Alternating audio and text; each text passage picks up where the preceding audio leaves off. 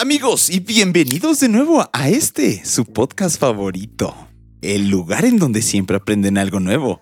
Un lugar cósmico, galáctico y poca madre. El gallo láser. Sí, como siempre, yo soy el buen Chalo Zuna y me acompaña la cósmica y galáctica mamá gallina Tere. ¿Cómo estás? Ahora sí me gustó, ahora sí me gustó cómo me presentaste. Ponle otros aplausos, por favor. Ahora sí me gustó cómo me presentaste, mi querido Chal. Cósmica y galáctica. Muy bien, con eso me quedo. Ya, de aquí adelante, cósmica y galáctica. Así Si no, será. No, no voy a hablar. La bendita, nada de eso. No, ¿cómo que bendita? Una vez me dijeron bendita. ¿Ustedes lo escucharon? No, en uno de nuestros episodios. Pero bueno, Ah, pues yo le quiero dar aquí la bienvenida al buen Gabito que está aquí en los controles del gallo. Y por el otro lado tenemos al buen Fitor Tais, Fitor Titas, Fitor Tritrito. Fritrito. ¿Cómo estás, Fito? muy bien, corriendo. ¿No andas Este, frito? No, no ando tan frito ahora. este, bien a gusto de, de estar grabando con ustedes. La verdad es que ya me quité el pantalón, hay un ventilador en, en- en- arriba de mí. Oigan, no, Lo bueno es que no hay No, video. no nos No regales hay esa Zoom. Imagen. diablo. ¿Por qué nos regalas esa imagen a todos los, los escuchas? pinten un- Pinten un cuadro y mándenoslo. No, es que yo me imagino el cuadro como de censura, entonces no está chido. en Botser, en Botser, no sean No, no, tampoco. No, hombre, la verdad es que el día de hoy, mis queridos pollo escuchas, tenemos una, Cuadro. Una invitadaza increíble. Eh, mi querida Tere nos honró con la presencia de esta invitadaza. ¡Eh! Es mi invitada. Entonces, cuéntanos un poquito más de ella, mi querida Tere. ¿Quién es? No, pues ella es una persona que come mucho chile. Literal picante. Ah, cabrón.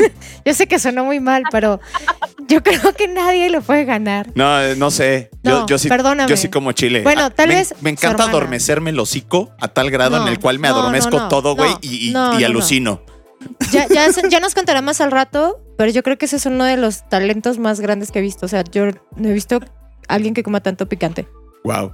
En mi vida, o sea, personas cercanas. Y No bueno, su hermana, que también sé que su hermana come un poco más picante que ella. Entonces, eh, sí, sí, sí, podremos hacer, yo creo que uno de estos challenges de come alitas picantes hasta que... Esto será para un gallo live. Sí, seguramente. este, aparte ella es súper, súper, súper bonita. No sé cómo explicarle su personalidad. Ahorita la van a ver, es hermosa. Ah. Eh, la quiero muchísimo. Mm, afortunadamente la, la conozco porque finalmente no nos conocimos directamente. La conocí eh, a través de Luis, uno de sus amigos, y pues tenemos ya unos añitos de, pues, de estar presentes en nuestras existencias. Ah. Pero cada vez que la conozco, eh, de verdad así me, cae poca madre, ¿no? Así es súper linda, es muy bonita. Este, y aparte, eh, van a ver súper inteligente, que es algo que le admiro muchísimo. Las cosas que le interesan y que le gustan son. Es una persona muy inteligente. O sea, yo, yo la es verdad es, clavada, que sí. es clavada. En- clavada En, lo, en lo que y, le gusta se clava. Y buena en lo que hace. Eso es todo. Eso es muy importante. Eso es todo. Pero bueno, no voy a darles más este, introducción porque ya sé que suena muy extraño la del chile. Pero bueno, con ustedes, Cintia Macedo. Hola ¿cómo están? Yo muy contenta de, de estar por acá y sí, como dijo Tere, las cosas que me gustan, sí, a veces puede ser un poco clavadita, un poco obsesiva, pues porque son cosas que la verdad me apasionan muchísimo, ¿no? Y, dentro de, de lo que estudié, pues son, son aspectos que la verdad me, me apasionan, ¿para qué, qué decirlo? Sí, sí forman parte como de algo muy, muy, muy importante de mi vida. Ay, gracias por la introducción, Tere. Ay, no, de qué. Gracias por estar aquí y aceptar nuestra invitación, que de verdad es algo que ya queríamos hacer desde hace un ratito Desde y se hace nos, rato. se nos hizo por fin. Sí, por fin, por fin Sí. estás aquí. Eh, la verdad, un placer tenerte aquí en el Gallo Láser, que compartas con nosotros quién es esta chica increíble. Entonces, ¿por qué no vamos a esta sección en donde empezamos a conocerte un poquito más? La pregunta cósmica con Chal. En esta sección bonita de la pregunta cósmica con Chal, a mí me gustaría empezar con esta pregunta bonita, mía, de Chal, de Chal, que va un poquito así. ¿Qué hace a Sin Sin? ¿Qué te hace a ti ser tú? Ay, sí, está muy cósmica. Ah, oh, te, lo, te, lo, dijo. Lo advertimos desde el principio. Está muy filosófica. Pero bueno, ¿qué me hace ser sin? Bueno, eh, creo que principalmente esta idea como, eh, pues sí, un poco trillado, pero eh, de ayudar a los demás en algún sentido, sobre todo eh, niños, porque trabajo con niños, este, como les mencioné, ¿no? Sí, sí, no me gustaba hacer toda mi personalidad como en, en mi trabajo, pero la verdad sí es algo como muy padre que, no sé, que la verdad disfruto un buen, pero también sí es, este, mm, pues una persona que le gusta viajar mucho, eh, ha tenido como esa posibilidad de, de pues, conocer algunos países. Eh, al principio, y, fue curioso porque nunca fue como una meta, ¿no? Se fue dando como Orgánico. a través del tiempo, este, un poquito como por azar.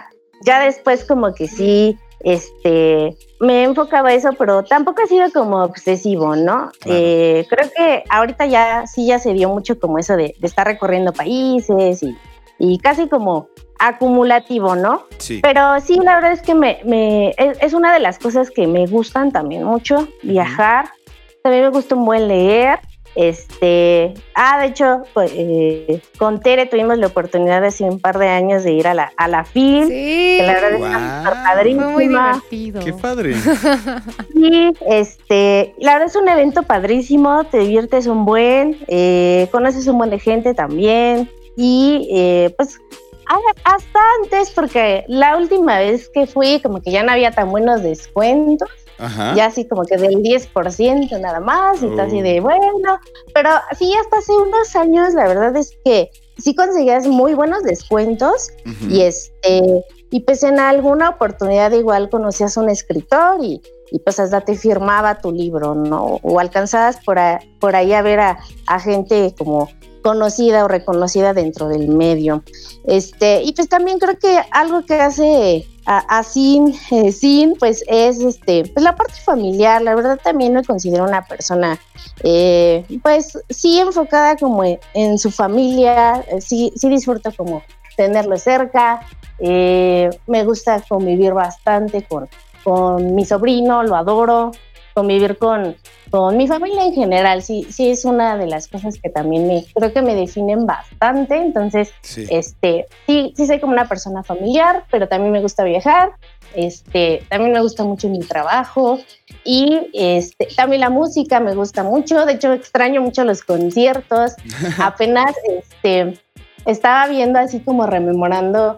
Ya tiene un buen que no vaya a un concierto y bueno, ahorita creo que no va a ser como posible. Los virtuales. Pero, ajá, sí, nada más los virtuales. Y creo que me di cuenta que eso lo perdí un poco a través del tiempo. Como que antes iba más a conciertos y este sí me gustaba así como eh, si venía algún grupo yo lo compraba y ya me iba así aunque me desvelara un buen y luego llegara así como que a la facu toda desvelada y así me gustaba la verdad y creo que con el tiempo eso sí sí lo fui perdiendo ahorita me di cuenta y es como que algo que me gustaría recuperar, porque si sí era una de, de, de, las cosas o de facetas que me gustaba, así como era un concierto.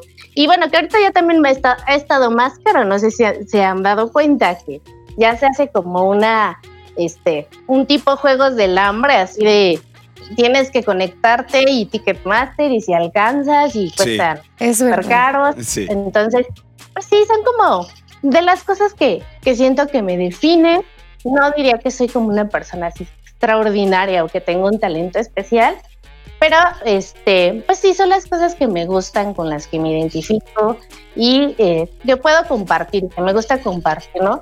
También toda esta parte de, de la ciencia me gusta mucho como eh, la divulgación se me hace importante y más sobre todo porque no sé si han visto este que ahorita como que se intensificó mucho con lo del coronavirus todas estas este pues no, no sé cómo decirle ideas pseudocientíficas así de no, es que el coronavirus no existe y que Trump ahí diciendo como sus ideas de ay, pues ¿por qué no mejor tomamos cloro o algo así? Ándale. Entonces, la verdad creo que también me, me, gusta todo este tema de la divulgación científica. No me consideraría yo divulgadora, pero la verdad se me hace algo súper, súper importante, porque este, creo que nos dimos cuenta de que hay ideas que a lo mejor pensábamos que mmm, ya no estaban tan presentes y la verdad creo que sí.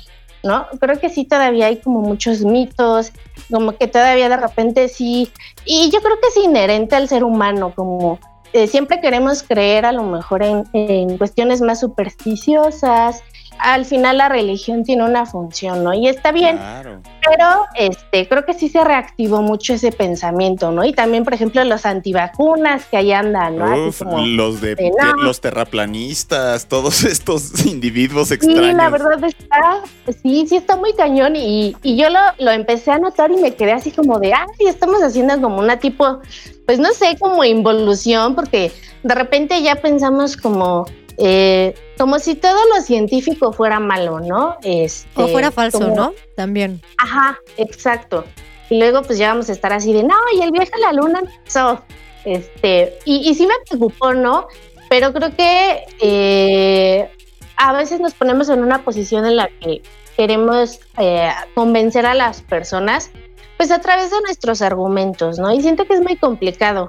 Eh, me parece que para convencer a otra persona hay que como que saber desde dónde y, y cómo, porque solamente decirles COVID idiotas, por ejemplo, que ahora ya hay 2.0. Sí, sí, sí, 2.0. Sí, como que siento que es muy complicado, ¿no?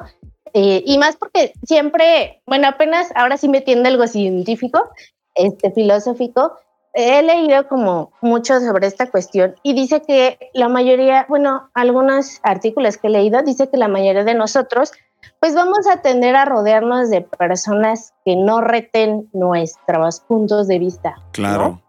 Y entonces, pues todos vamos a decir, de acuerdo, y nos vamos a sentir satisfechos con eso. Uh -huh. Pero la cuestión es cuando nos encontramos con alguien que no opina como nosotros. Exacto. Y eh, creo que a veces tendemos a ser hasta hostiles, ¿no? A lo mejor en, en, lugar de entender lo que está pasando esa persona, por qué piensa así, como de, ay, pues, ¿por qué pensará que las vacunas pues, no sirven o que causan autismo, ¿no? ¿Qué estará pasando con esta persona? Claro. Creo que a veces preferimos, este, pues sí, de meditarla, a lo mejor decir, no, pues es que están bien mensos, o qué van a saber, o múltiples cosas, ¿no? Que podemos sí, decirles. Sí, sí. Definitivamente. Y creo que al final lo que terminamos haciendo es polarizar más, ¿no? Polarizar más como las opiniones y pues no sé, eso uh, de repente sí me preocupa porque eh, la otra vez estaba pensando así de, ay, o sea, que salga una vacuna y va a estar bien padre, ya por lo menos vamos a poder salir, pero así como que me preocupa así de, pero va a haber gente que va a decir, no, yo no me voy a poner a esa porque el 5G y este, que el Ya sé, están a nada de ponerse aluminio en la cabeza. Sí, güey, y... qué pedo. Mi, líquido de las rodillas, no manches. Ah, que, sí, que, el Neuralink, que ahora los cerdos y, o sea, qué pedo. La neta, la paranoia de la gente en la actualidad está siendo bastante disruptiva con la misma sociedad y está interesante porque la misma pandemia ha sacado mucho de esto que la gente como que traía adentro, ¿no? Y no quería expresar del todo, pero ahorita dentro de la ansiedad social, dentro de todo es, vamos a vomitarlo todo la chingada. Entonces, tenemos en, por el momento un cagadero en ese sentido, ¿no? Pero pues sí, es, estamos viviendo una situación muy interesante precisamente en la historia de la humanidad y creo que precisamente por eso la salud mental tiene que ser abordada de una forma un poquito tal vez más integral, ¿no? Tanto en niños como en adultos, como en todos los individuos. Entonces también me gustaría saber un poquito más cómo fue que te interesaste tú sobre todo en este, esta cuestión psicológica. Ya entendí un poquito platicando contigo que eres una una mujer muy empática y muy alegre incluso en, en, la forma en la que comunica las cosas, pero me gustaría saber cómo fue que llegaste a decir, pues, güey, voy por psicología y quiero ayudar a la gente a salir adelante en sus problemas, ¿no? Sí, pues es curioso porque mmm, muchas personas, la verdad es que han experimentado a través de, eh, de por sí, yo considero que 18 años para elegir una carrera como que está muy cañón, apenas estás definiendo muchas cosas sobre ti mismo. Sí. Este, pero sí, yo particularmente he notado que hay mucha gente que le ha costado como encontrar esa cuestión a lo mejor de, pues de una carrera, ¿no? Por así decirlo, una licenciatura o un modo de vida, ¿no? Claro. Pero creo que sí me considero muy afortunada porque creo que yo como en la secu ya más o menos me veía así de psicóloga. De hecho, este, una de las áreas que más me interesan es neuropsicología. Y yo luego le decía, pues ya ven que empiezan ya así de, ¿qué quieres estudiar en la secu? Como que te empiezan ya a preguntar. Yo decía, ah, no, pues es que yo quiero ser psicóloga, pero aparte no solamente psicóloga, yo quiero ser neuropsicóloga, ¿no? Guau. De repente ahorita que lo veo a la distancia, como que siento que los maestros se quedan así, ¿de eso qué, qué me está diciendo? Eso con qué se come, ¿no? Así. Ajá, o así de, ah, sí. Este, pero no, la verdad es que no le batallé. De repente como que sí me acuerdo que de niña, porque apenas vi en Twitter un como tipo, una imagen que decía, si le hubieras hecho caso a tu niño, este, a lo que deseaba tu niño ser de grande, eh, ¿qué serías actualmente, no? Y de repente me quedé pensando, pues hubiera, creo que sí de niña decía como médico, tal vez abogada, algo así, pero no, la verdad es que me considero bastante afortunada porque desde la secu ya tenía bastante claro, ¿no? La verdad no le batallé en eso, inclusive desde que entré, sí tenía como que varios compañeros así de, híjole, es que esto no me está gustando, así de, échenme los pacientes, ¿dónde están? ¿Cuándo Sí. vamos a ir al psiquiátrico? Así de, no, yo no me imaginaba que iba a ser esto, ¿no? Claro. Entonces, eh, como que sí se empezaban a salir. Y no, la verdad es que yo desde que entré dije, no, ya, aquí soy. Y este, a lo mejor sí en algún momento me, me aventaría como otra carrera o algo así. Pero este, no, así como que en algún momento haya dudado, así de no, en este semestre sí, de plano no me di cuenta, como que no es lo mío. Creo que sí ha sido una de las cosas que siempre he tenido como eh, muy, muy claras y me considero afortunada porque de verdad que hay gente que sí le batalla para encontrar como Sí, no, algo que les Aquí estoy yo, aquí Ajá. estoy yo. Te, te lo digo, o sea, ¿Tú qué tanto estudiaste, Chal? Cuéntanos. pues mira, yo no cambié mucho de carrera, pero la vida post carrera, porque fue una decisión un poquito de, pues ya esto, güey, chingue su madre. Eh, me encanta, me encanta la gastronomía, me fascina, me encanta comer, güey, me encanta comer rico y me encanta me cocinar delicioso, pero nunca, así como, ah, es que es mi pasión, no.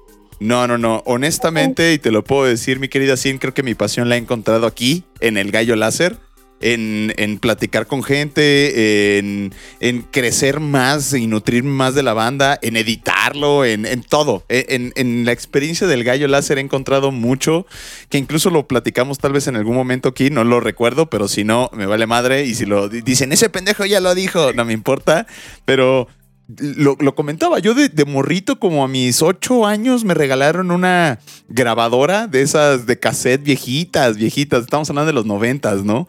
Y de ahí yo me- me acuerdo que grababa mis programas yo. Ponía música de la radio, me la pasaba bomba y decía, güey, es que esto está padrísimo. Y nunca Ah. sentí esa experiencia, sino hasta ahora con el gallo, ¿no? Entonces, sí entiendo esta cuestión de, ¿No tenías amigos? de no tenía amigos, de que todo valía madre, de que güey, era un gallo solo en el cosmos, güey. mi, mi risa de llanto. Sí, se escuchó un poco así. Pero, pero sí, la verdad, sí lo puedo decir desde mi perspectiva, que sí noto la afortunadez tuya de decir, ah, pues yo desde ahorita ya sé qué es lo que quiero hacer, ¿no? Qué padre, qué padre. Y pues creo que de aquí, bueno, me- antes que que de, de proseguir con este buen gallo, me encantaría hacer esta seccioncita de date las tres porque me encantaría preguntarte, ya nos comentaste que eres muy fan de la música, entonces me encantaría saber cuáles son tus tres bandas favoritas hasta el momento. Ah, mis tres bandas. Ay, es que ha sido también como muy raro porque cuando era más joven, bueno, cuando me empecé a clavar más con la música fue mm, cuando iba, un poquito antes de entrar a la prepa, Ajá. que me hice así súper mega fan de Coldplay. Mm. Eh, de hecho, fui a, creo que fui al, no sé si fue 2006, creo. Tiene mucho más. Por ahí, por ahí. Este, por ahí, que fui a, a su concierto, todavía lo hicieron en el auditorio porque pues no eran así tan grandes. Luego ya empecé a descubrir Radiohead y ya así como que Coldplay quedó así Atrás. relegado. Y aunque no siempre los escucho, yo creo que sí siguen siendo de mis bandas, bandas, bandas favoritas, así. Wow, este, es que son La otra vez me puse a escuchar sus discos y yo así de, ay, cantándolas y coreándolas. Este, pero ha sido chistoso porque antes yo no escuchaba así casi nada de música en, en español Ajá. hasta que este, conocí a mi prometida, bueno, ahora mi prometido. ¡Wow! Este, y como que él, él me metió más la onda de español. Este, pero ahorita mm, no me avergüenza decirlo porque creo que no hay gustos culposos. No lo sé. Pero ahorita me declaro muy fan de la música de Dana Paola. Oh, ¡Wow! ok, ok. Entonces, ahorita así como bandas, bueno, Radiohead siempre va a estar ahí en, en mi corazón. Ahorita también está Dana Paola. y si tuviera que escoger una tercera, ay, no sé, está difícil. Yo sé, Mm, es parte del Date las tres. Sí, ¿verdad? Ay, ¿a quién escogería? Mm, ya sé, no es banda, pero también otro de mis músicos favoritos es Jeff Buckley. Lo amo, lo amo también. Así, pueden pasar años sin escucharlo, pero me encanta, lo adoro, lo adoro. Y- Y es una lástima que solo haya hecho un disco. y haya pues, muerto, Qué mal, qué mal. los buenos músicos. Sí, sí, pues eso tiende a pasar mucho, ¿no? Creo que también hay, hay- hay gente que como que se experimenta, de repente, no sé, hace cualquier otra cosa realmente, hace música, son unos genios, componen o hacen un solo disco y, bye, sigo siendo lo mío, ¿no? Nada más quería así Sí. sacar un disco o algo. Exacto. Bueno, en, en su caso él se ahogó. ya, ya, ahí, hasta ahí quedó su carrera. Pero sí, la verdad ha sido muy variado mi, mi- pues no sé, como que mi gusto en mi vida hubiera escuchado, creo, a Dana Paola, pero ahora con la pandemia, como que Yo, dije, yo no, creo que también se vale, le- ¿no? O sea, se vale cambiar de género de vez en cuando, de, de artistas. O sea, creo que también por algo hacer música. Y está pues padre, ¿no? No sé, yo la verdad estaba escuchando la de Oye Pablo y esa me gusta un chorro. Sí, está muy, muy genial, ¿no? Y como que siento que, que te anima así cuando estás como de, ay, tengo que barrer. Ándale, ándale, justamente. Así en el momento de Ceniciento, así, en ese Anda. momento. Cuando andas de esperancito, dijeron por acá. En ese momento es cuando sacas esas, ¿no? O de repente que te avientas el dembow, dembow, así de, Mm, te voy a dar piso. jugoso. Y ya. Sí, porque está cañón. Oye, pero yo quiero que nos platiques una historia. Ay, Es que ya nos platicaste que te gustan los viajes. Pero yo quisiera que nos platicaras del viaje que más te ha gustado. O sea, ¿cuál ha sido el viaje. viaje que más te ha gustado? Pues sí, sí tengo como mi top 3. Uno de los que más me ha gustado fue cuando cumplí 15 años. Mm. Este, Ah, qué Eh, bonito. tengo una hermana gemela, entonces, este, Wow, saludos a tu hermana entonces.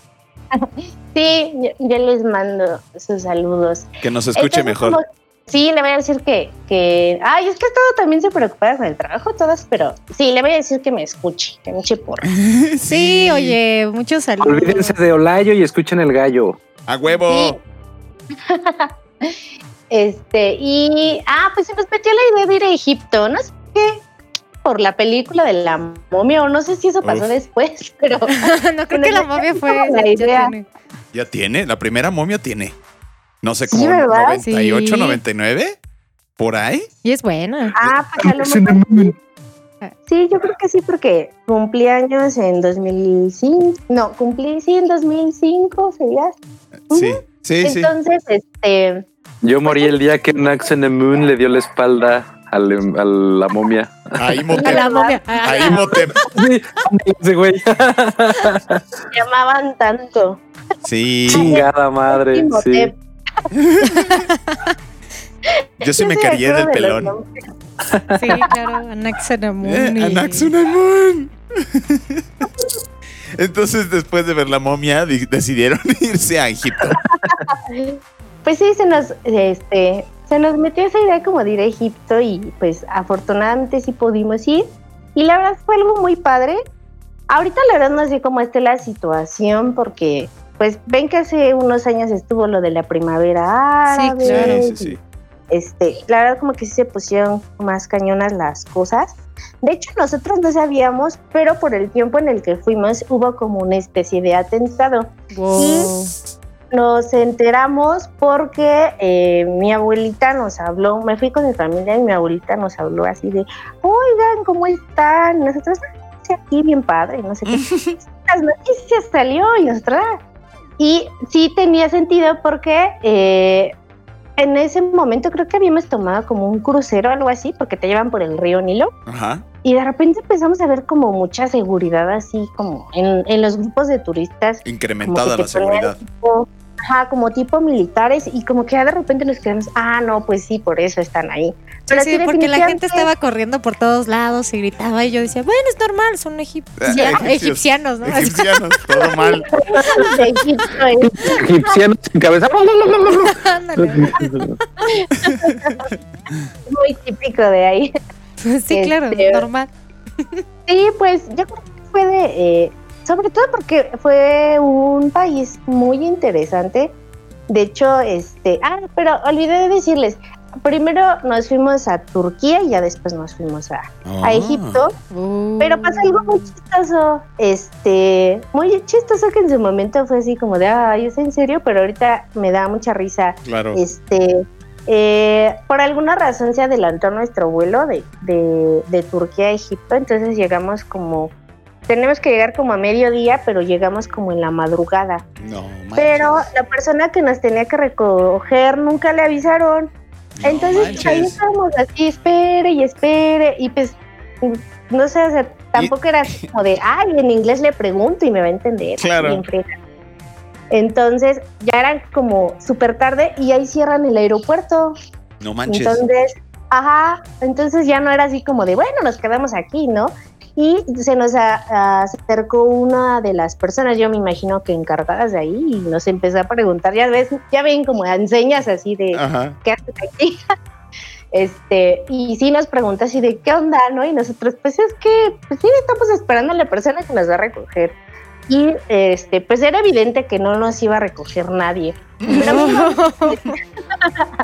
muy amable este señor nos, nos, este, nos pidió un taxi, pero eh, es muy gracioso porque era un taxi viejísimo, o sea, ni siquiera puedo decir de qué año. Eh, ya de que le suena el motor, de que le suena así todo. De que saca los pies por abajo, Que, ¿no? Y que le empiezas truena a la cachaspa y le suena la mencambrea, ¿no? de verdad, y así Que le "Ay, suena todo menos el radio. Sí, güey. Sí, creo que ni, ni siquiera recuerda el radio porque estábamos así como de, ah, ¿qué es esto? Que no se pare esta madre. Y pues obviamente el señor no era así como muy cuidadoso, él iba así en, en friega, así de ciento y tantos, ¿no?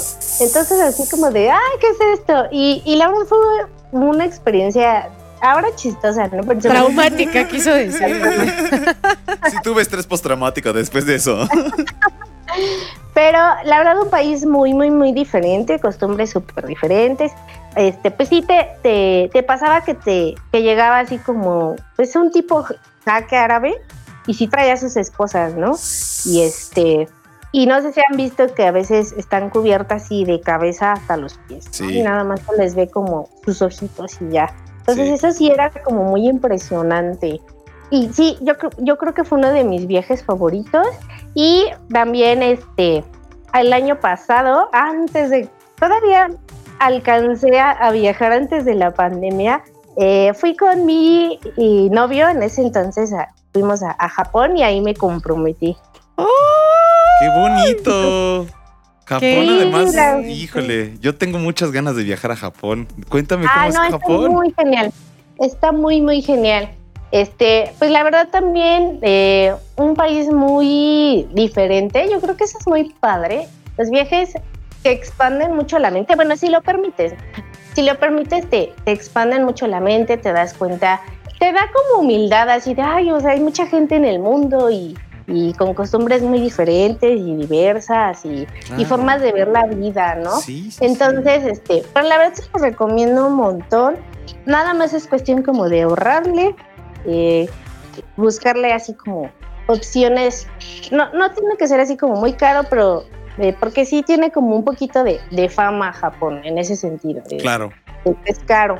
Pero este, la verdad, muy sensacional. Me quedé con, con ganas de regresar. Esperemos que, que no pase mucho tiempo antes de que eso suceda. Y se lo recomiendo mucho eh, eh, en cuestión de ciudad, también de campo. Eh, los japoneses, la verdad, son personas amables, no reservadas, pero amables, Claro. este, como Corteses. cuidadosos. Ajá, corteses, la verdad, ordenados, ordenados también, respetuosos. Si necesitábamos algo, pues la verdad, muy, muy lindos. Y pues una experiencia así muy, muy genial, ¿no? Mucho frío también, pero muy genial.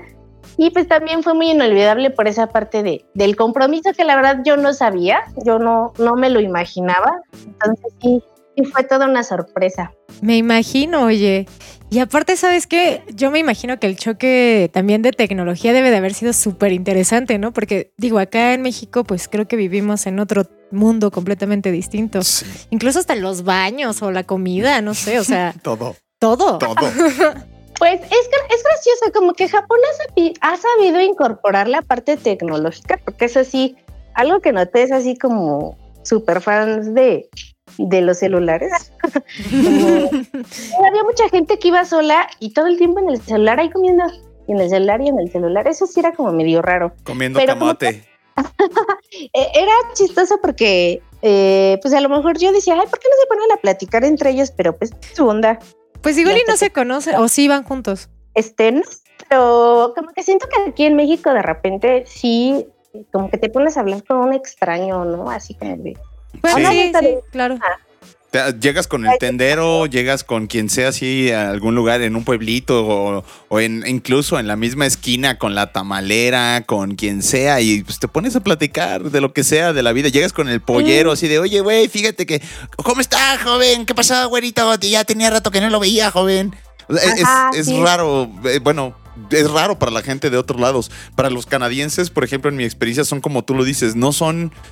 O sea, son amables en el sentido cortés, pero no es que sean como cuando vas a Mérida, ¿no? Que te. No, que ajá, te, te llevan hasta la pinches eh, lugar hasta donde tenías que ir, aunque los güeyes vayan del otro lado de la ciudad y te hablan de Yo su no conozco vida. Mérida. No te puedo decir nada de Mérida porque no conozco Mérida. no, de lo que te pierdes. Ya sé, todo el mundo me dice eso. O sea, todo el mundo me dice eso. También un amigo ahorita anda por allá y dice que está súper bonito y aparte que el nivel de vida es muy diferente Sí, y es muy alto. sí. Y yo así de. Sí. "Ah", pero no sé si lo lograría. Es que el calor a mí me derrite. ¿Por qué no mudamos el gallo a Mérida? Ah, hay, hay- hay aire acondicionado, güey. no te preocupes. Pero adentro de tu casa. Bueno, ahorita en pandemia se entiende, pero igual y. no Güey, sé. cuando te mueves, o sea, a ver, eh, aire acondicionado en tu casa, te subes al coche, aire acondicionado, llegas a algún lugar, aire acondicionado. O sea, la neta es que no pasas calor. ¿Y en mi general. garganta qué? No, tranquila. Eh, la humedad eh, es suficiente en Mérida como para que no tengas problemas de garganta. Si quieres, prende dos ventiladores en lugar de un aire acondicionado. No, porque te sopla el aire caliente, guácala. y el último, el último lugar que, que consideras increíble, además de Japón, porque nos habías mencionado que eran tres. Sí, de, de mi top 3. Ajá. Este, yo creo que también el sur de, del continente americano también es muy bonito. Creo que sí, ya, algo más, más latino. Chile, Argentina. Este, eh, Brasil, Brasil, Perú también. Ah, este, fui a Machu Picchu. Mm, Entonces, Me encanta ese la verdad nombre. es una cosa muy preciosa. ¿Qué pasó, perdón? que le Me- encanta que ese me encanta nombre. ese nombre. Es como Pikachu, pero de Machu, pero muchos Pikachu, Mm. Machu Picchu. Mucho Pichu. Mucho Picchu. Todo mal. A mí me encanta Pachamama, también suena bien bonito. Sí. Pachamama. A mí también me gusta. Sí, entonces, pues la región sur del continente. Qué padre. Oye, pues creo que después de estos tres eh, buenos lugares que nos has mencionado, podemos pasar a esta sección bonita de El Tiro Galáctico. Ay, güey, qué bonita suena el Tiro Galáctico ya. Gracias, Gabait, gracias. Eres una chulada, amigo. Mi querida Sin, entonces ya sabemos que viajas mucho, que eres una crack en lo que haces, pero dijiste que te ibas a enfocar, bueno, que te estás enfocando sobre todo en esta cuestión de neuropsicología. Estoy... Sí. ¿Qué es la neuropsicología? ¿Qué es la neuropsicología? Platícanos a, los, a los mortales como yo. Sí. O yo. Pues Es, es, un, digamos que un área de, del conocimiento que combina, pues obviamente como lo indica su nombre, este, pues todas esas bases eh, a nivel estructural y fisiológico, pero que obviamente inciden en la conducta, ¿no? Y, creo que para mí en ese sentido, en ese sentido es perfecto, porque amo el cerebro, amo el cerebro, se me hace algo fascinante pero obviamente también este, la parte psicológica, ¿no? De, de, cómo todos esos circuitos, esas neuronas, eh, cómo funcionan de manera tan sin, sincronizada, tan perfecta y, y, constituyen a un ser humano, a mí, no sé, eso me, me vuela la cabeza, la verdad. Es increíble. Entonces, sí, se me hace como un área, como todas, ¿no? No es el hilo negro, no es la panacea, mm, que de repente eso me, me, me, me resulta un poquito chocante de algunas personas de, de, que les gustan las del gremio. Del gremio, también iba a decir del gremio. Este me resulta chocante en el sentido de que yo creo que no hay un hilo negro, ¿no? No, no hay un área, no hay un campo este, que no sea perfectible y, y, hay muchas cosas que no pueden abarcar, ¿no? Entonces, la verdad yo creo que hay que ser, eh, si hay que casarse con un área, si hay que defenderla, hay que enriquecerla, pero no hay que casarnos con nuestros paradigmas, ¿no? Claro. Entonces, este, porque luego sí, de repente hay gente como dirían ustedes del gremio, que son muy despectivas a otras áreas de la psicología y a mí eso la verdad no me late, digo, tampoco estoy a favor así como que de las flores de Bach, ¿no? Pero, claro. Este, pero creo que sí, sí hay que ir con la ciencia y en la vida hay que ir como con un ojo crítico, pero siempre una mente abierta, ¿no? Sí, porque la ciencia, pues la verdad es genial, pero tampoco lo es todo y no va a resolver todo, ¿no? Sí, pues sí. Sí, sí, sí, definitivamente. La verdad es que este tipo como de...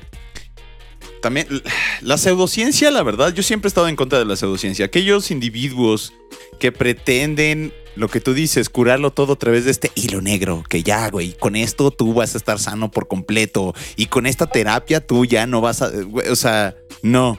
O sea, te voy a curar mentalmente, además te voy a quitar cáncer, sida y voy a hacer que tus hijos sean mejores. No mames, güey, no, eso no existe. eso es lo que en el viejo este se vendía como eh, pinches aceite de serpiente, ¿no? O sea, no, no, no es eso ya.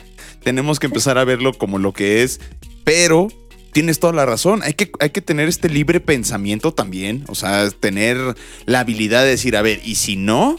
O sea, me están cuestionando esto. Y si no, a, ver, tal vez pruebas que no, ok, y ahora cómo le probamos que sí se puede, ¿no? Eso es lo hermoso de la ciencia. Eh, lo platicábamos en otros, en otro podcast, en el, en el episodio de El Gallo Zen con un buen amigo Augusto. Saludos. Hola, Augusto. Eh, que precisamente es eso. La, ciencia no está para eh, acomodarse a tu ideología, no está para cuestionarse a sí misma y siempre probarse hasta cierto punto hasta dónde es cierta ella. Y es por eso que siempre hay cambios, que siempre hay todo. Eh, posterior a esto, pues, ¿cómo fue que te enfocaste en niños? Pues la verdad creo que se fue un poco más por azar. O sea, sí me veía yo en la neuropsicología, pero obviamente pues tiene como también sus pequeñas ramas, ¿no? Pero todo empezó porque eh, cuando hice yo mi servicio social estuve en un área de neuroperinatología. Ok. ¿Qué es eso? Perdón. Ah, neuroperinatología. es este, para las mujeres que, que, están embarazadas pero tienen alguna condición neurológica. En este caso la mayoría tenía epilepsia. Entonces, pues como que por ahí le fui aprendiendo y después encontré un trabajo como eh, apoyo psicopedagógico o como también le llaman maestra sombra. Pero me interesó mucho porque era con un pequeñito que tenía un tipo de epilepsia muy raro y que le hacía mucho daño a nivel cognitivo. este, se llama síndrome de Dus. Entonces, este, la verdad eso me interesó mucho. Fue un trabajo en el que aprendí eh, bastante y creo que retomando, eh, pues sí, que, que, hay que tener como una mente abierta. La verdad tengo que confesar que yo pensaba que la parte más sencilla de, de neuropsicología o, o, como esta parte más de de rehabilitación cognitiva. Pues es que yo decía, ay, pues nada más me tengo que enfocar en la parte de, memoria, atención y, y, ya, ¿no? Como que ya no me tengo que meter en estos rollos así como eh, personal, tan Sí. más personales, Sí, sí, más emocionales. Y la verdad es que muy fuera de la realidad. De acuerdo. no, no, no existe tal cosa, ¿no? Y pues sí, me ha tocado como, eh, porque a, a lo mejor, la verdad es que yo le tengo un respeto inmenso a los psicoterapeutas. A veces eh, se avientan unos rollos, la verdad es que muy cañones. Sí, Este- lidian con cosas muy heavy shit, la verdad que sí. Sí, sí, y, y como que la verdad yo luego digo, ay, como que meterme en, en cuestiones más emocionales, de repente, pues la verdad sí les acaba, ¿no? Sí. Era así como de, ay, no, toma tu ejercicio, ¿no? Pero pues no, no lo puedes hacer así porque a veces tu pequeñito llega y está llorando y una vez me llegó un pequeñito así de, se murió mi perro y llore, y llore, y llore y no le puedes decir, este, ay, órale, pero resuelve este ejercicio, ¿no? Claro. Obviamente no, no puedes hacer eso. No, no, no. De acuerdo, de acuerdo, claro. Y Entonces, ¿cómo abordas ese tipo de situaciones? Pues afortunadamente eh, tienes esas herramientas que fuiste desarrollando en psicología y este, bueno, afortunadamente mi, mi jefa también es, es- ella sí, sí tiene la, la maestría en, en psicoterapia y ella nos ha apoyado, pero pues a veces sí te toca ah, pues hacer uso de esas herramientas, ¿no? De contención emocional, de pues poder a- ayudar a, no a resolver su problema, pero por lo menos a que esté más tranquilo en ese momento, ¿no? Eh, el niño, la niña, que en realidad trabajamos más con niños porque como les comentaba en mi introducción, eh, abordamos más la, la parte del TDA y hay una mayor prevalencia en niños suele presentar más en niños. Pero bueno, creo que no respondí tu pregunta. Pues primero fui apoyo psicopedagógico de este pequeñito con epilepsia. Ya después la, la persona que me contrató me, me recomendó este centro. Sí. Y este, la verdad sí me gustan mucho los niños. También los adultos son un reto, como todo, ¿no? Tienen sus cosas como agradables, luego no tan agradables, pero la verdad sí descubrí este, en los niños cosas muy lindas que me llenan mucho. Este, los niños nunca me terminan de sorprender, Ah, e incluso, perdón, su fortaleza. Sí, sí, sí. Y bu- bueno, espero no interrumpirte mucho con, con este pensamiento, pero algo que yo veo es que los adultos también, más bien, son niños con problemas diferentes, ¿sabes? Al final de cuentas, estamos resolviendo situaciones que incluso a veces tenemos que resolver o pensarlas como niños, porque si no, esas situaciones no salen. No, no, no tienes esta creatividad suficiente si no te enfocas en eso o nutres esta persona que es tu niño interior, ¿no? Que bueno, yo siempre digo que es súper importante tener eh, bien nutrida, en, en foco todo el cotorreo, porque pues, sí, seguimos siendo niños, a pesar de que eh, pase lo que pase, creo que un adulto también llega a ser esto, un niño lastimado, ¿no? Y si no se resuelven Claro. estas situaciones desde niño, pues pasan estos traumas de adulto, que ah, es que mi papá no me dio tanta atención y la chingada. Pero si los empezamos a resolver de niños, que pues tal vez no es que mi papá no me dé tanta atención, pues güey, es que tal vez tu papá le está chingando un chingo, que tu mamá le está chingando un chingo y pues no tiene tanto chance, entonces también tienes que hacerlo comprensivo y el pedo también ya llega en lo que estamos, ¿no? O sea, eh, estás tratando con individuos que tienen una... No, no quiero llamarle problema porque no lo es, digo, yo tengo Asperger, pero eh, se trata de una, eh, ¿cómo decirlo? Forma de pensar diferente, una, ajá, exacto, una condición, gracias. Eh, eh, eh, a mí lo que me interesa es precisamente cómo ayudas a estos niños de nuevo. O sea, ya, me platicaste un poquito, sí, pero ¿cómo son este tipo de terapias para ayudar a los niños como yo antes de llegar a ser yo? Sí, claro, pues primero obviamente se les hace este una pues una entrevista con, con los papás, y después pues, se hace eh, el diagnóstico, la verdad este, abarca varias pruebas, la mayoría de índole neuropsicológica. Pero lo que me gusta mucho de, de nuestro trabajo, Sí. eh, que se me hace muy esencial, es que no nada más se queda en, en estar con el pequeñito y obviamente trabajamos ejercicios, a, a veces pues, eso incluye juegos, también trabajamos con, con una plataforma interactiva y bueno, los ejercicios de papel, pero la verdad es que lo que se me hace muy rico de, de nuestro trabajo es que muchas veces hacemos intervención en las escuelas este, en el sentido de que, bueno, les compartimos este, pues algunas estrategias o o algunas intervenciones en el sentido de, de, cómo es más fácil que adquieran el aprendizaje. Porque, y, y, eso me lleva a lo de los mitos y realidades, por ejemplo, del TDA, ¿no? Que muchas veces los profesores o los papás piensan que es actitud. Oye, es importante eso, porque por ejemplo, yo personalmente descubrí que, bueno, tú, tú, sabes mi historia, que yo descubrí que tenía TDA ya adulta y ya eh, trabajando, ¿no? O sea, ya en un medio profesional fue cuando me diagnosticaron y me dijeron, oye, tú tienes TDA. y yo, ¿en serio? O sea, y, y es bien importante esto que dices, porque por ejemplo, a mí en la escuela me decían que el tema conmigo era que pues yo eh, hacía como mis cosas, me aburría y empezaba como a distraer a los demás o me salía del salón o hacía desmas desmadres, ¿no? O sea, sí hacía muchas cosas, pero siempre lo atribuyeron a que mis papás estaban divorciando. Entonces, realmente ah, eh, creo, que, creo que es algo muy importante lo que mencionas, porque en ese punto cuando me pudieron haber diagnosticado el TDA, en realidad lo pensaron que era como una cuestión de precisamente de actitud y que eso era derivado de la situación familiar que yo tenía. Pero curiosamente, ¿no? O sea, tan, tanto así fue que sí tenía, que ya laboralmente fue que me dijeron, oye, este, necesitamos hacerte como unos, unos test y unas cosas y pues que vengas a ver así a la psicóloga porque pues creemos que tienes como hay algo, ¿no? O sea, obviamente la, psicóloga que me diagnosticó pues sí fue muy amable y me dijo, pues es que yo creo que tienes TDA, pero te lo digo como para que no creas que tienes algo malo, ¿no? O sea, como que empezó muy bonita y me dijo así, ¿sabes qué? Pues este, la cosa es así y pues vamos a ver si sí o si no, o sea, puede ser cualquier otra cosa. Puede ser que seas muy distraída nada más. puede ser. puede ser. también. Pero sí, eh, yo también concuerdo de que mucho de eso es como creencia de, actitud, ¿no? Pero tú cómo lo has visto con tus pacientes?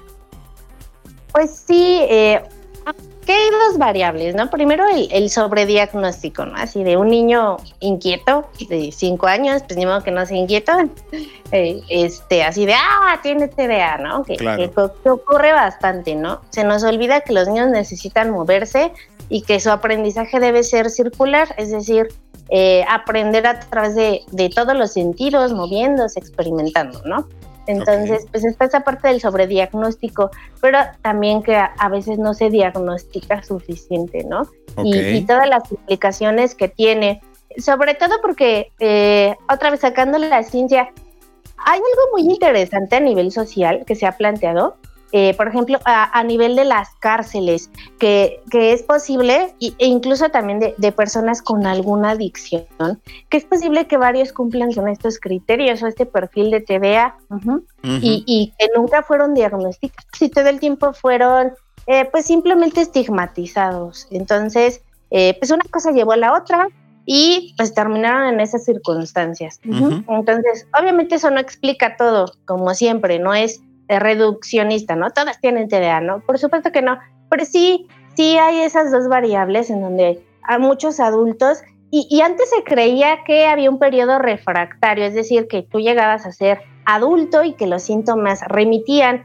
Ahora con, con lo que los recientes estudios, no, también se, se conserva ese TDA, solamente que se expresa de diferentes formas, ¿no? A lo mejor ya no hay tanta hiperactividad en el sentido de que te tengas que estar moviendo, pero sí hay mucha impulsividad, mucha distracción, olvidos, este, y, empieza a acarrear problemas, por ejemplo, ¿no? A veces en el trabajo o hasta en las relaciones interpersonales. Entonces, la verdad es que sí, sí es un, un, trabajo, eh, pues también hacer mucha conciencia de que no, no es que sea actitud, no es que, ay, le tiene que echar ganas, no. Muchas veces, o que hacen las cosas por ser malvados es esa impulsividad que no les permite reflexión, bueno, no les permite detenerse a analizar lo que van a hacer.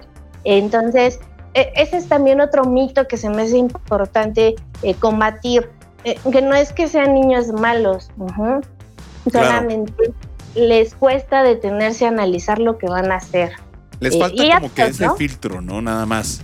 Hay un filtro por ahí que falta, pero que se puede llegar a controlar. sí, claro. Sí, sí, por supuesto.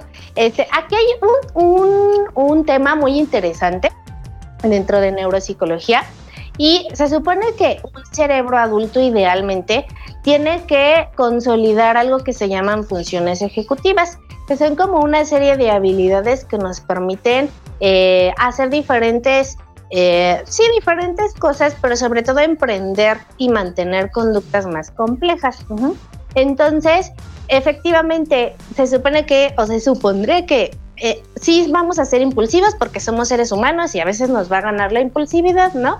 Pero obviamente hay de impulsividades a impulsividades, ¿no? Y siempre a, algunos adolescentes les pongo el ejemplo muy de ventaneando, pero de verdad que se me hizo como algo vital, como eh, de, estudio de caso. No sé si, si ustedes lo, lo alcanzaron como a, a, pues sí, a saber de ese caso de, de, un actor que estaba en Estados Unidos, un actor mexicano, pero que fue a Estados Unidos. Creo que se llama Pablo Lyle, algo así. Ok.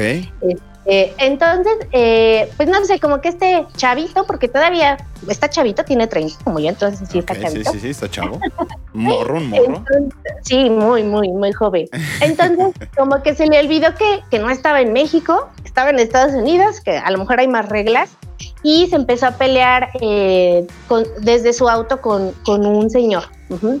Entonces, ah, ya sé cuál es ese caso. Sí, sí. Es sí, sí, estuvo muy cañón, ¿no? Y, cómo, cómo cambia la vida, ajá, por no detenernos a pensar. Claro. Entonces, sí, obviamente somos seres humanos, a veces nos vamos a enganchar, nos vamos a enojar, pero precisamente hay de impulsividad a impulsividad, ¿no? Una cosa es a lo mejor le grito al otro, eres un pendejo, pero pues nada más se queda en eso, pero pues hay gente que se amarra y te saca combate, ¿no? Ah, te empiezas a pegar en el carro. O la fusca.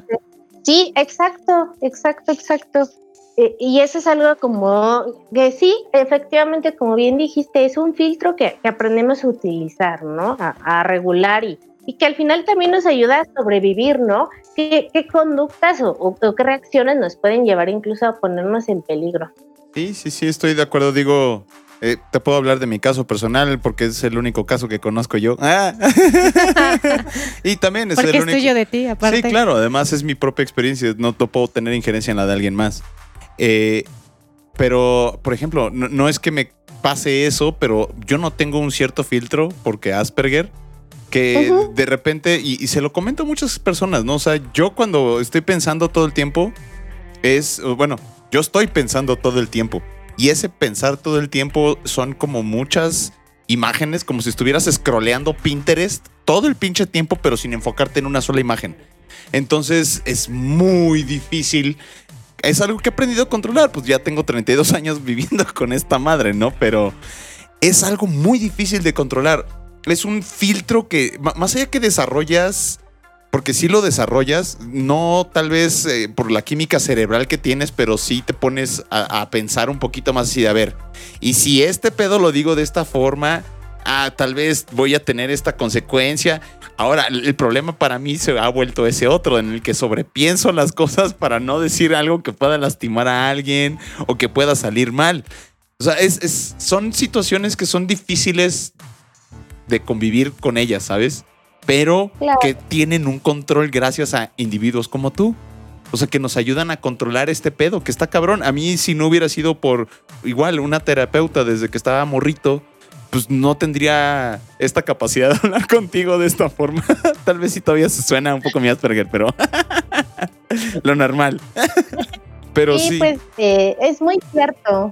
Es muy cierto lo, que dices, pero qué bueno, ¿no? Al final, este, sí, uh, a, lo mejor hay una como sobre un sobreanálisis, ¿no? Porque me imagino que con, a través del tiempo tuviste experiencias que no fueron tan agradables, ¿no? Entonces, pues eso al final, eh, pues sí, sí crea cierta impresión y, y pues eliges, ¿no? Ser más cuidadoso, este, a lo mejor eh, analizar lo que vas a decir antes de decirlo y, las, las consecuencias que, que puede tener pero al final creo que, digo, no, no tan al extremo, porque también hay, hay que, eh, no hay que matar la espontaneidad, es, algo como eh, muy importante.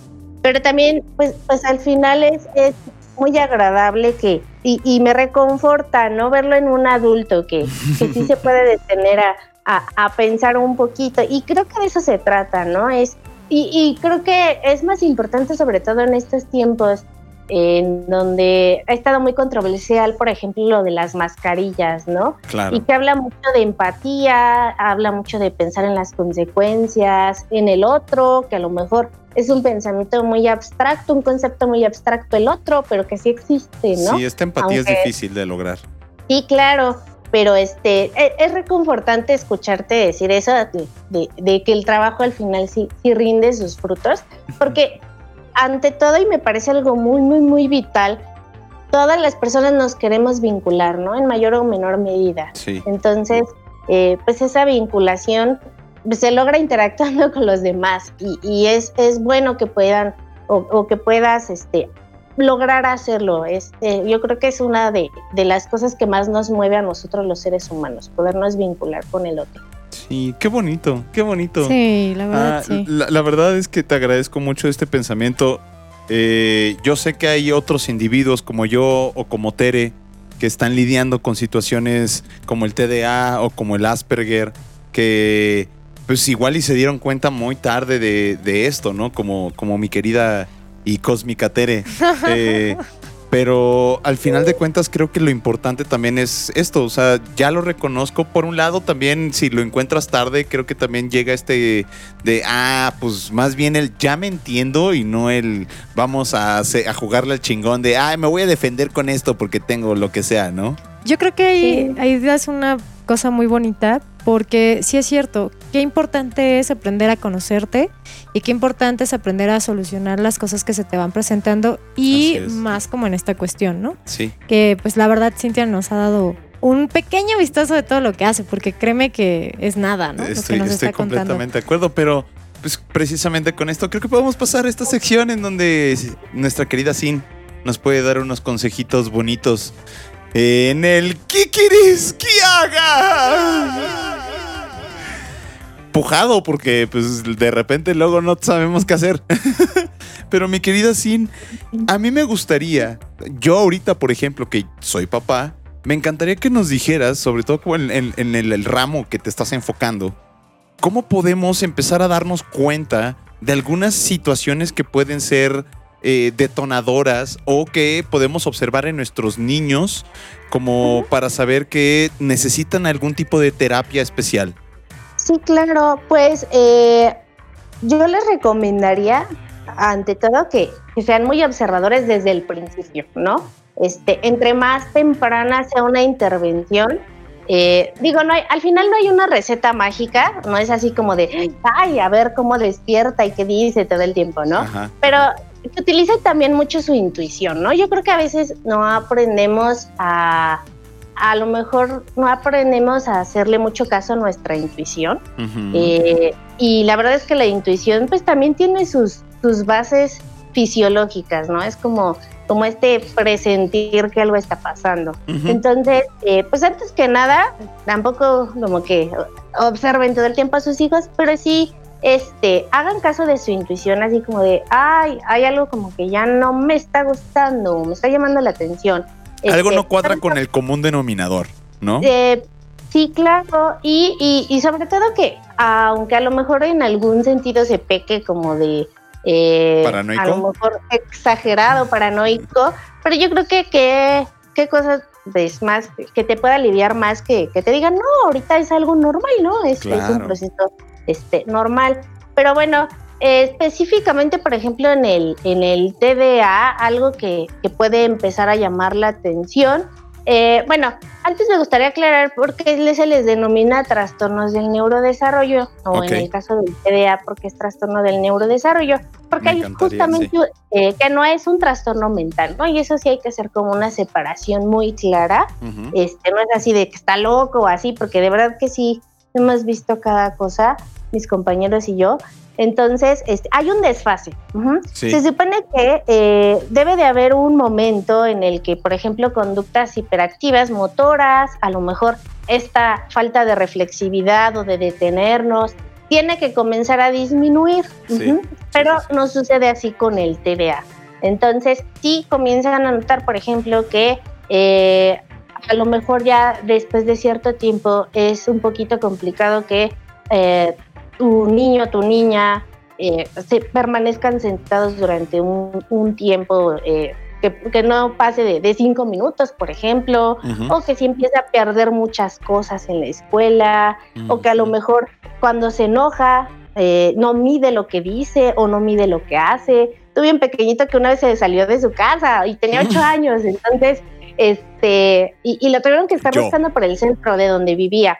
Entonces, eh, es eso, cu- cuando empezamos a notar como que esa hiperactividad no disminuye, esa impulsividad no, no comienza a disminuir porque eh, obviamente los niños son inquietos, pero eh, cuando eh, se hace como hasta en algún sentido ya incontrolable y muy notorio, entonces sí podríamos empezar a pensar que algo está sucediendo. Ujú. Ok. Eh, obviamente, como les decía, no, no hay una receta mágica, pero utilicen mucho su intuición y sean muy observadores de sus hijos, que justamente yo creo que es algo que ha estado pasando mucho ahorita en la pandemia, Ujú. que, que las personas han tenido la oportunidad de sentarse con sus pequeños y empiezan a, ay, a lo mejor la maestra no estaba tan equivocada, ¿no? Cuando me decía que Juanito se porta bien mal, a mí me cuesta mucho trabajo que esté haciendo lo que le estoy pidiendo. Ujú. Y entonces aquí se ha abierto como esa ventana de oportunidad de que también, sobre todo, conozcan mucho a sus hijos, porque hay muchos papás y muchas mamás que no conocen a sus hijos. Ahorita a lo mejor porque han estado mucho tiempo juntos, De acuerdo. pero sí, creo que serían como eh, esos indicadores, ¿no? Eh, que de repente la verdad sí se hace muy relativo, que es ser muy inquieto, que es Sí. ser travieso, ¿no? Pero obviamente si, si hay algo por ahí que, que te dice como que, híjole, ya no me está latiendo, pues qué mejor que puedas re- eh, recibir este, esta orientación o este apoyo y, y pues para que estés tranquilo o por el contrario, si resulta que, que hay por ahí alguna cuestión, pues qué mejor recibir una intervención temprana. De acuerdo, sí, sí, sí. Antes que todo, como le dices, la intuición, la observación de los padres, porque sí, ahorita la, la pandemia nos ha, dado, nos ha dado esta oportunidad, pero normalmente por la psicosis común de la vida de tengo que ir a producir, tengo que irme a la oficina, tengo que ir a tal lado, tengo que hacer tal cosa, tengo que bla, bla, bla, bla, bla, no tendemos a prestarle tanta atención a nuestros niños y es muy importante esto. O sea, si de por sí yo lo sé, en mi caso del eh, Asperger, yo sé que el gen predominante que puede llegar a pasar esto a mi niño soy yo, entonces tengo que estar más pendiente para pues empezar a tratar esta situación desde antes, ¿no? Entonces, pollo escuchas, ya saben, agarren estos tips, estos consejos que están súper buenos. Sean un poquito más observadores, háganle un poquito más de caso a sus niños cuando están haciendo algo o viendo algo, para que empiecen a notar también, eh, porque no se notan estos cambios en conductas, ¿no? Sí, claro. Entonces, sí, sí, sí, mi querida Sin, la verdad creo que ya vamos a pasar a esta parte poquito más triste porque ya nos despedimos. El último mensaje para nuestros escuchas. ¿En dónde te podemos encontrar en redes sociales? ¿Algún último mensaje? ¿Alguna, no sé, mentada de madre si se quiere o se ocupa? Lo que necesites. Este mensaje, y esto es para todos. Creo que no, no se ha hablado o, o no, deberíamos hablar un poco más de- del impacto en, en la salud mental que está teniendo lo de la pandemia y, y- y que sobre todo nos va a acompañar, ¿no? Y esto no es en un sentido para que, que terminemos todos tristes, pero sí de, de- de poner atención, ¿no? Eh, sobre todo los adultos no tienen que estar todo el tiempo enteros, no tienen que estar todo el tiempo, eh, ni tampoco ser siempre como los, los, las personas más calmadas del mundo. La verdad es que eh, a todos nos está pegando esta situación. Está bien si de repente tenemos eh, días no tan buenos, pero sobre todo eh, yo invito mucho a los adultos porque mm, a veces, y, y eso es algo que sí me gustaría hacer como, como punto de cierre, es importante que los pequeños reciban ayuda, pero a veces sí necesitamos que los papás estén bien. Sí. Y, y creo que es un trabajo, a veces es sencillo como decir, ay, algo le pasa a mi hijo, pero también a veces es muy complicado preguntarnos si también nosotros estamos bien emocionalmente, por ejemplo. Eh, Espero no interrumpirte, pero esta frase de nuestros hijos son reflejo de nosotros, pues es que sí, si tú no estás bien, si tú no estás actuando bien, si tú no estás haciendo cosas para corregirte tú, tu hijo no va a aprender otra cosa. Al final de cuentas eres el... el ah, lo- lo- se lo digo a mi esposa, ¿no? A ver, güey, yo llevo 32 años de vida en este planeta, llega este güey y dice, no manches, ¿qué hago? Y te voltea a ver, pues para aprender, ¿no? Dice, a ver, este pendejo Claro. lleva aquí más tiempo, seguro sabe hacer algo, ¿no? Entonces, ¿cómo me mejoro yo? Porque es cierto, los papás también tienen mucha, y mamás, tienen mucha injerencia en todo esto. E- Es más, tienen la mayor injerencia en todo esto. Si no estamos saludables nosotros, si somos padres, nuestros niños no van a estar saludables. Tiene que ser un trabajo de sanación en conjunto. Por supuesto. Entonces, yo creo que ese es como un mensaje que, que quiero extender a- a- hacia los adultos, ¿no? Que está bien si, si de repente no se sienten tan bien y está bien preguntarse, ay, pues a lo mejor a mí también me vendría bien un poco de ayuda, un poco de orientación, este, y creo que, que la idea es que pues todos en familia estén lo mejor posible, ¿no? Al final es un esfuerzo que, que se puede realizar en conjunto y que tiene, eh, rinde muchos frutos. De acuerdo, sí, sí, sí. La verdad que sí. Eh, Esta, estos consejos son muy valiosos. Espero que todos nuestros pollo escuchas y aquellos pollo escuchas que son papás o que tienen niños cerca eh, tengan esta sensibilidad de observarlos, de verlos, de aportar también hacia ellos, porque eh, ahora sí que va a sonar muy trillado, pero son el futuro de la humanidad. Ellos son los que van a cargar en sus hombros todo lo que también tanto nuestros padres, nuestros abuelos y nosotros hemos hecho y hagamos en un futuro. Entonces, mientras más saludables también mentalmente estemos todos, creo que mejor puede ser la interacción social, mejor puede ser la interacción familiar y podemos avanzar hacia una mejor eh, humanidad, si se puede de- denominar de alguna forma eh, esta situación hacia donde debemos de proyectarla, ¿no? Sí, por supuesto. Muy bien. Excelente, mi querida Sin. Pues la verdad te agradezco muchísimo el, el tiempo que te has dado para, para platicar con nosotros, para darnos pues un poquito de visión hacia quién es Sin, hacia quién eres tú, hacia qué haces, hacia qué es lo que estás logrando. Porque al final de cuentas es extremadamente importante y que creo que todos nos- nosotros como individuos tenemos que pues empezar a enfocarnos un poquito más en ello. Lo hemos tenido muy abandonado, hemos tenido estos prejuicios como humanidad de no, es que el que va al psicólogo está loco, es que el que va a esto. Y no, también individuos que no tienen alguna condición psicológica o psíquica, pues está bien mantener su salud mental. Entonces, queridos pollo escuchas, sigan así. ¿En, dónde- en, qué, ¿En dónde te podemos encontrar, mi querida? ¿En qué redes sociales podemos eh, seguirte? Pues tengo Twitter. En Twitter me encuentran como arroba sintaxismr. Y también tengo Instagram. Ahí soy sintaxis nada más. Okidoki, at sintaxis. Perfecto.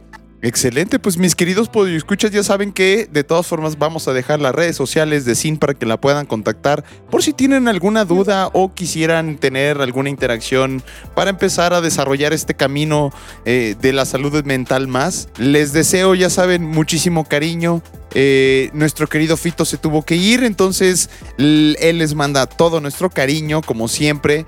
Y pues sin más por el momento, también, no sé, mi querida Tere, algo último que quisieras decir. Pues yo quisiera agradecerles a todos y gracias Cintia por estar por aquí.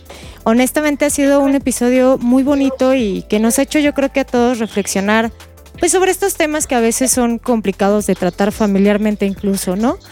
Y pues gracias a todos por los que están escuchándonos también y ya saben que nos pueden encontrar en todas nuestras redes sociales, en Instagram, en Facebook, en todas las plataformas de podcasting y broadcasting. En, en Anchor, Muchas en gracias. Podcast, en todos lados nos pueden encontrar, queridos pollo escuchas. Ya saben que les vamos a dejar toda la información como siempre. Los amamos, les queremos mucho, les adoramos y les mandamos muchos besitos en sus peyoyos. Bye.